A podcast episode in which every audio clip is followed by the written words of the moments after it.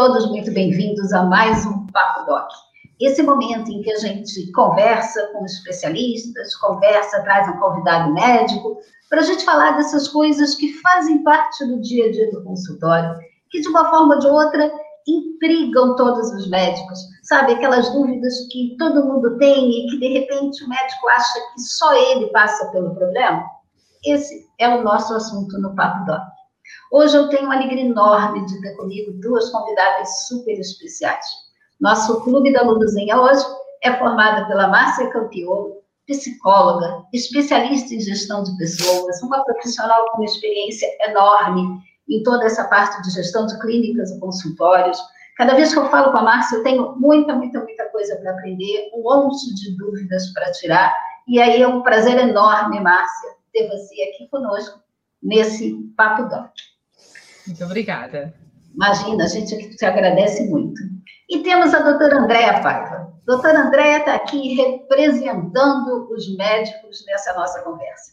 Doutora Andréa vai trazer para a gente aquelas dúvidas que são suas, que são do vizinho, que são de todo mundo, e que de verdade podem fazer a diferença. Bom, nosso assunto hoje é atendimento. Eu fiz um silêncio de propósito, porque eu acho que quando a gente fala de atendimento e consultório, a gente está falando de uma coisa muito, muito séria e muitas vezes não valorizada. Tem muito médico por aí que acha que o atendimento, que o que é importante no seu trabalho é de verdade quando o paciente já está do lado de dentro do consultório, sentado na cadeira de frente para ele. E a gente sabe que isso não é verdade. Cada vez mais se fala em jornada do paciente, se fala na experiência do paciente, em tudo aquilo que faz com que ele perceba o trabalho do médico como um trabalho diferenciado. Qualidade. Percepção de qualidade. Tudo isso é extremamente importante e uma parte enorme disso está na mão das fiéis escudeiras, fiéis secretárias dos médicos que fazem esse primeiro contato, que recebem esse paciente e que são responsáveis mesmo por uma boa parte da diferença que pacientes e acompanhantes percebem nesse atendimento. Bom, para começar essa nossa conversa, Márcia, eu começo com uma provocação. Qualidade se ensina? Bem, em primeiro lugar, eu quero agradecer a DOC pelo convite, honroso convite, né, para abordar um assunto tão importante, do qual eu tenho uma paixão imensa. É, qualidade se aprende, sim. Mas quando nós falamos em aprendizagem, nós temos que entender o processo de aprendizagem como um processo continuado. Não é possível você, é, concurso com algumas orientações, é, você imaginar que você está preparado para atender com qualidade. O atendimento com qualidade ele deve fazer parte de um processo continuado de é, cursos, informações, orientações, enfim, é, o tempo todo nós estamos aprendendo, o tempo todo nós estamos nos surpreendendo com os pacientes, com seus acompanhantes, com fatos que vão acontecendo. É, isso nos mostra que nós precisamos continuadamente nos reciclar né, e aprender cada vez mais. É, existem coisas que não se ensina, né? Tem pessoas é, que, que têm uma, uma, um perfil melhor para o atendimento ao cliente, né? Para atendimento ao público. Então, isso são coisas, e ali existem características que muito dificilmente nós vamos conseguir ensinar. Agora, técnicas, é, forma de se atender, né, a forma de se portar, tudo isso pode perfeitamente ser ensinado. Né? E eu acredito sim na, na no aprendizado é, constante, no desenvolvimento constante de habilidades da nossa equipe. E aí eu vou tentar colocar a doutora Andréia aqui numa saia justa.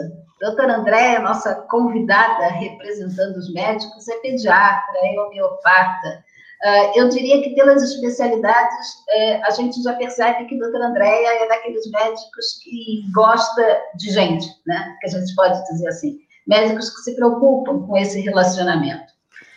Doutora Andréia, no dia a dia, médico consegue acompanhar o que está acontecendo na sala de espera, na recepção? Na verdade, eu acho que no dia a dia isso exige bastante foco, porque quando a gente entra no atendimento, acho que isso é o grande diferencial, né?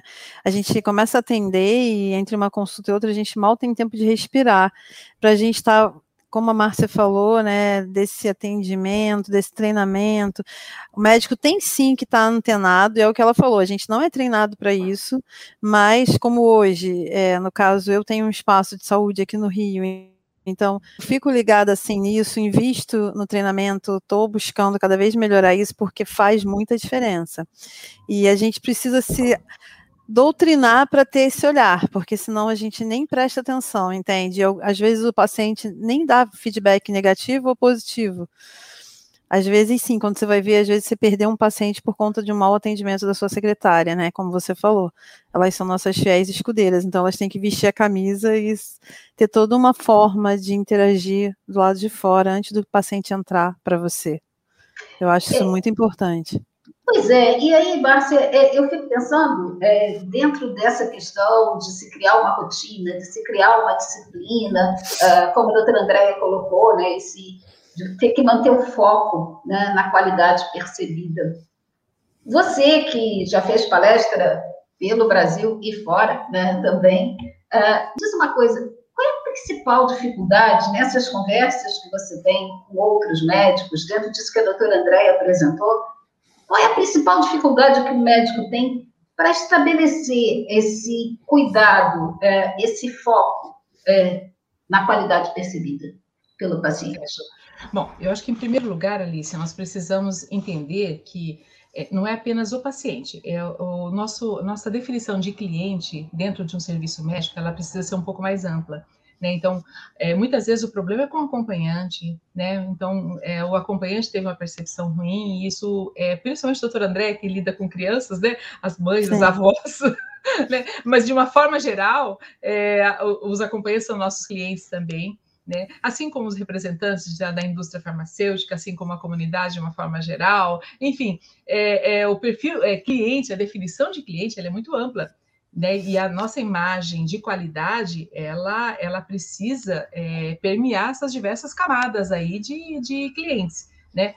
Então, no caso, para o médico que tem uma formação médica, ele foi preparado para atender a, as patologias, né, atender os problemas que os pacientes trazem até os consultórios, muitas vezes ele não tem a informação, o preparo necessário para compreender a importância que tem, a, a importância assim, que é crucial é. para o sucesso dele, né?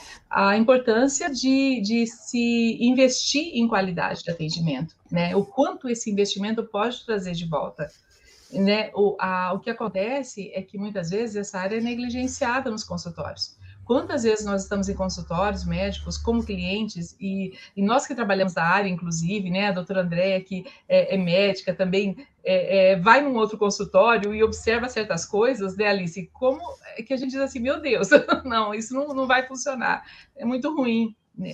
Eu, fui, eu estive semana passada é, em, em, dois profissionais, é, duas especialidades médicas, né, fazendo exames de rotina, e na, nos dois casos, né, eu vou com um olhar assim, mesmo não, não querendo isso, eu, você acaba Sim, claro, é, avaliando, né, aquele olhar claro.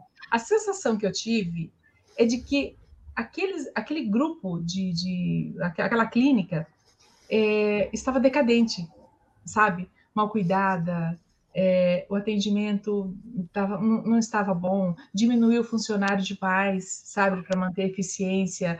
Enfim, eu observei diversas coisas que comprometiam gravemente a qualidade daquele atendimento. Então, é, o que, que isso significa? Que os gestores que estão por trás disso, que os médicos que estão por trás disso, não perceberam que é, nós precisamos manter o padrão de qualidade nós estamos vindo de um período de pandemia que está se recuperando, né, e tudo mais, e muitos fizeram modificações, né, para se adaptarem a esse novo período, mas é muito importante que essa adaptação não prejudique a qualidade. Né? Nós uhum. precisamos saber até que ponto as medidas tomadas pelos profissionais médicos é, podem chegar entendeu? Para que ela não uhum. comprometa. Existe uma linha que não pode ser ultrapassada. No, nesses dois casos, eu achei que a linha foi ultrapassada, sabe? Então, são especialidades diferentes e eu achei que é, não, não, não é por aí, né? Então, eu acho que a dificuldade, muitas vezes, do médico é conseguir dimensionar a real importância que a qualidade tem para o sucesso profissional dele. E eu, eu acho que o que você colocou, Márcia, essa questão da, da decadência, né? De, de repente, você olha para um ambiente médico E acho que muitas vezes o médico não se dá conta disso, né? Que você, com certeza, como paciente, se é que às vezes a gente não consegue é, separar os olhares, né? O olhar profissional. Não consegue. É, do olhar do paciente. Mas, assim, em algum momento você pode ter se questionado até que ponto esse médico era um bom médico do momento em que ele não se preocupava com detalhes que para você chamavam atenção. Sim. Né? E aí, eh, doutora Andréia, fica aquela pergunta: qual é o momento que o médico para e pensa, eu preciso passar a me preocupar com detalhes que vão além da minha formação técnica, além da minha ciência.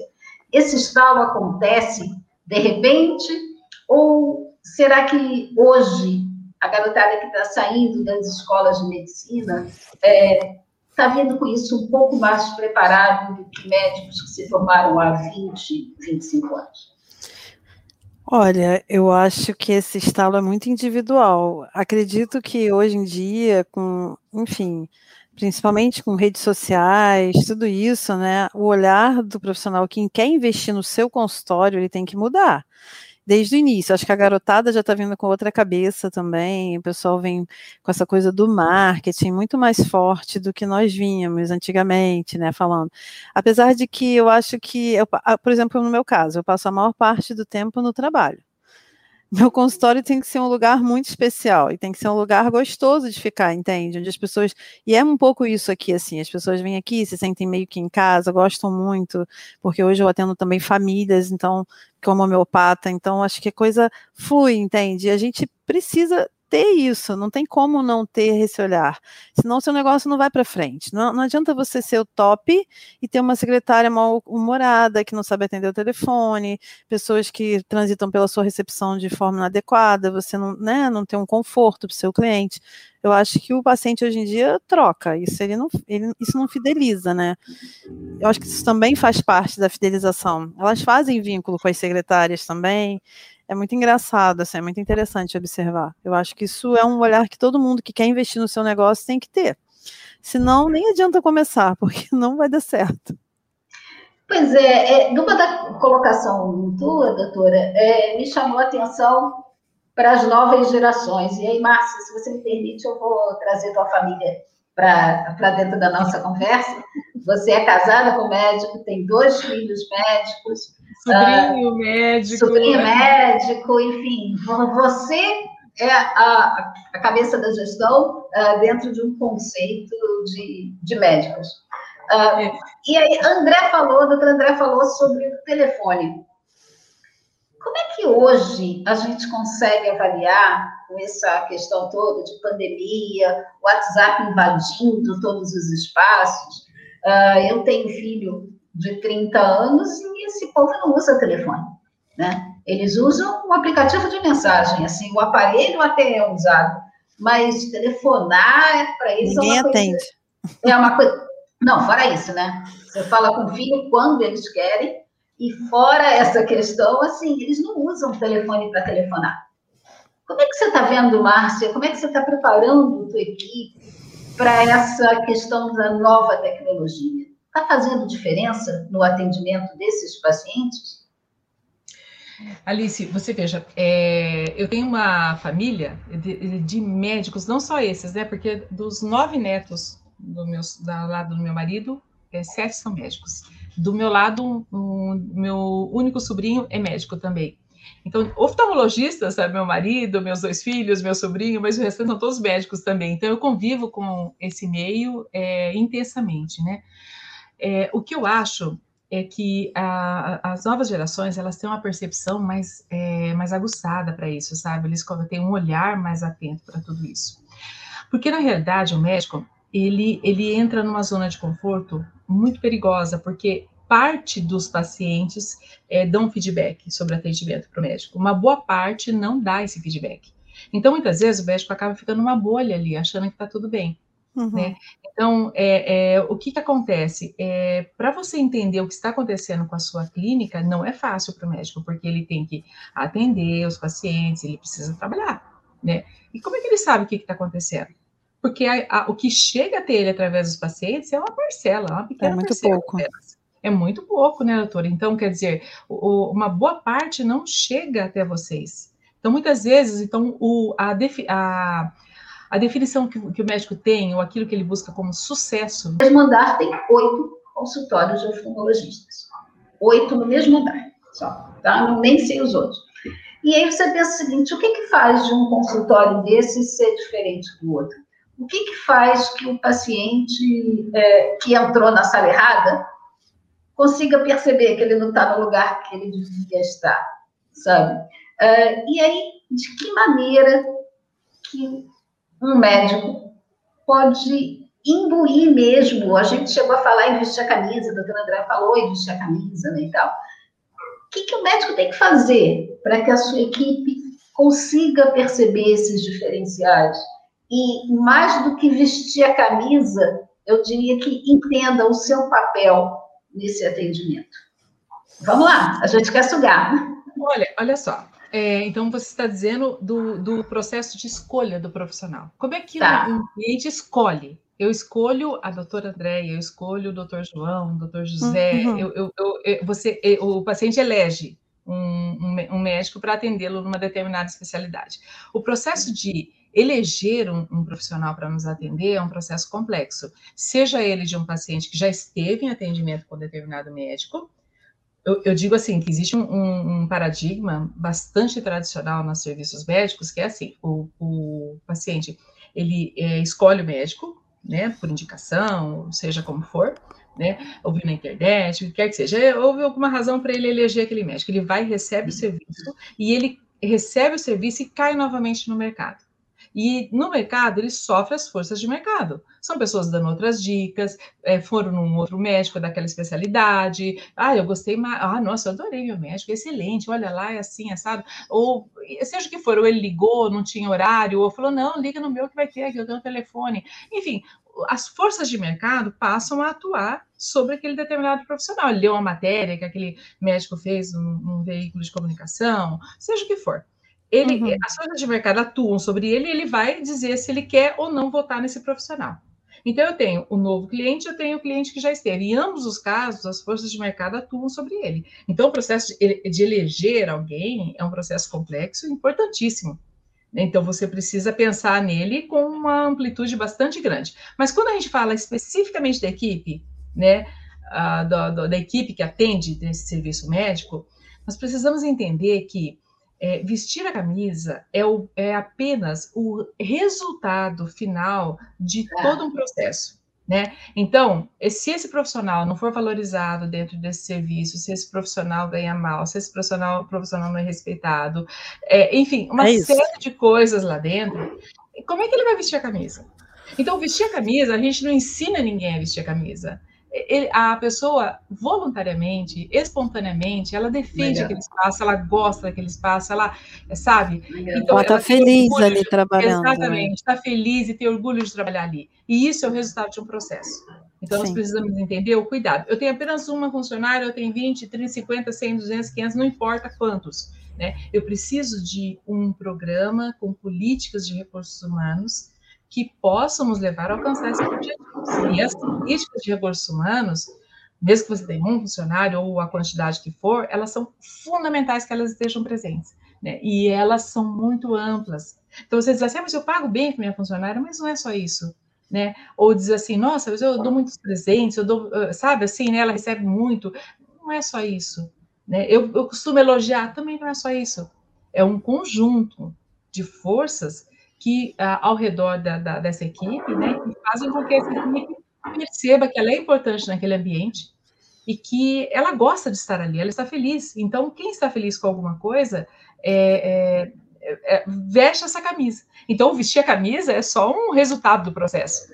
Essa, você não está ensinando a vestir a camisa, você está é, atuando sobre um conjunto de, de, políticas que vão levar essa pessoa a perceber a importância que é dada a ela nesse ambiente de trabalho, né?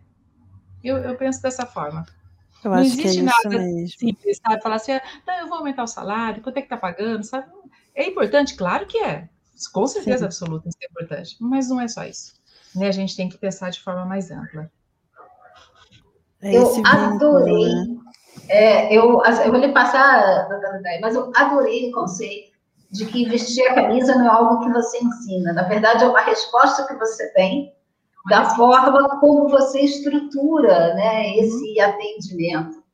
E aí, doutora Andréia, é, a Márcia falou em política de recursos humanos. Na hora que ela falou em política de recursos humanos, eu pensei, isso está complicado demais para médico atendendo 20 pacientes num dia e pensar em política de recursos humanos. O que, que você pensou quando ela falou isso, doutora? Ah, eu pensei em estratégias, em ações mesmo, voltadas para essa questão.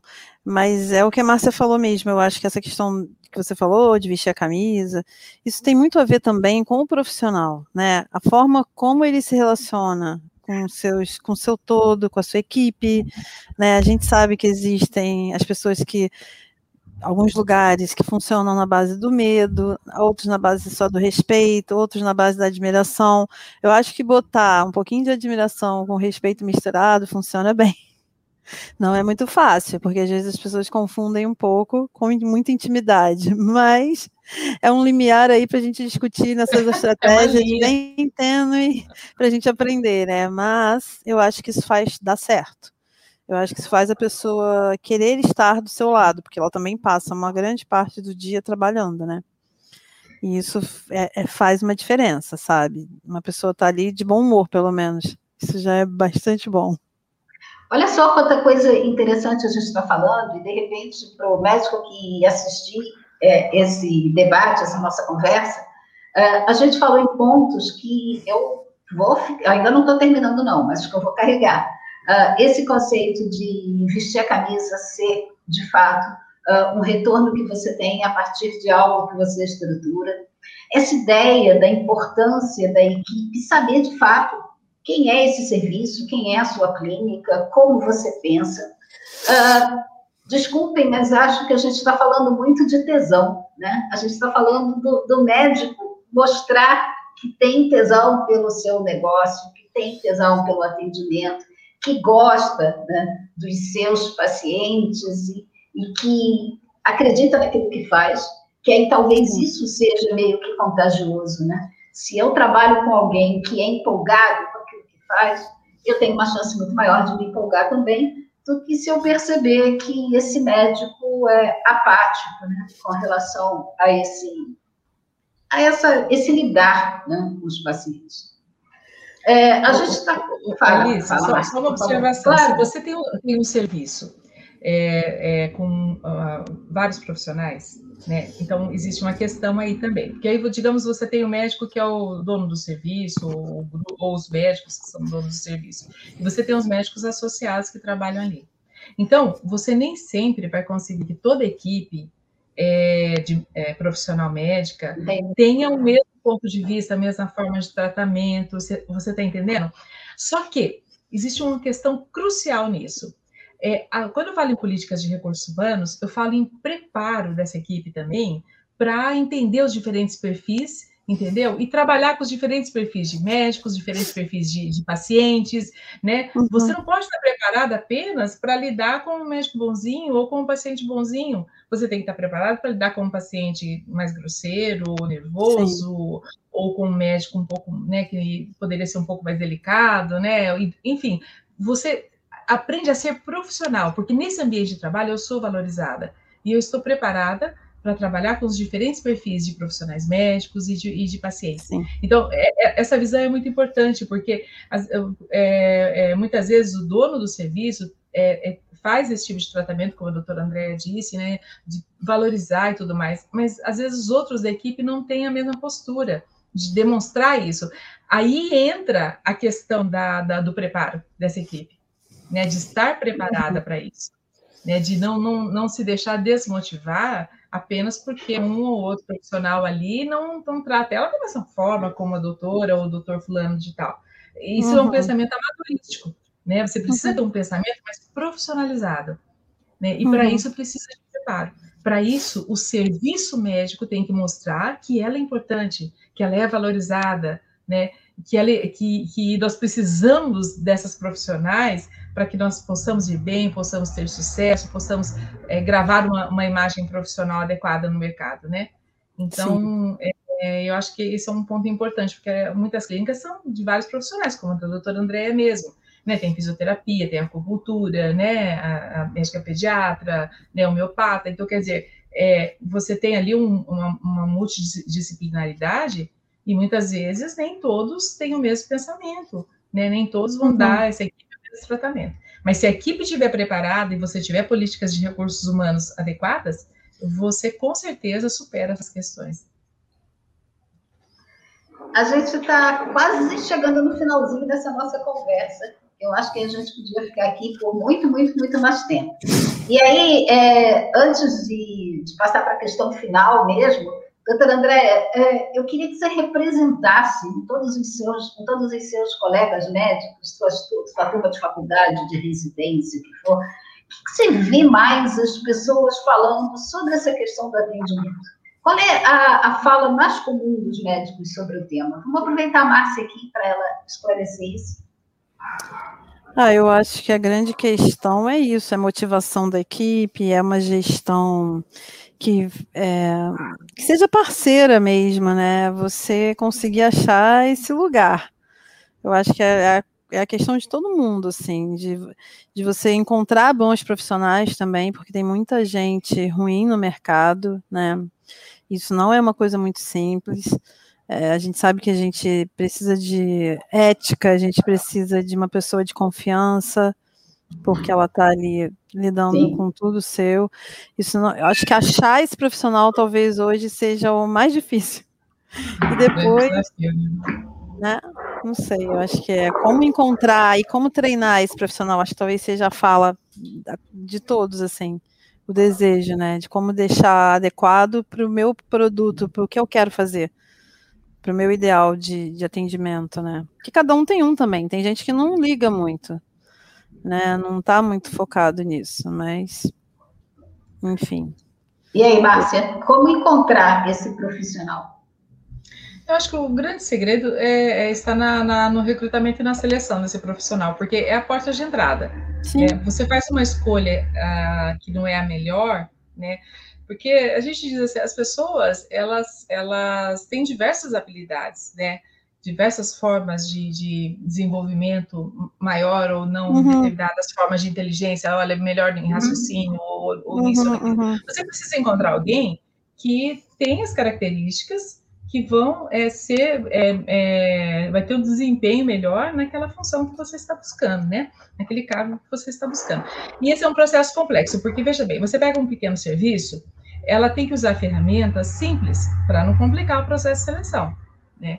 Uma das ferramentas mais utilizadas é a entrevista. E a entrevista, ela, ela é uma ferramenta riquíssima, desde que bem utilizada.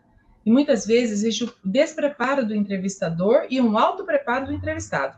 Porque hoje as pessoas leem muito sobre o assunto, né? Como se portar, como se vestir, o que falar, e depois você se assusta quando com o desempenho porque não é nada daquilo. O que, que aconteceu? O entrevistado estava melhor preparado que o entrevistador. Né? Ela estava pronta para mostrar para ele, para aquele entrevistador, aquilo que ele queria ver. E o entrevistador não soube buscar aquilo que ele precisava ver.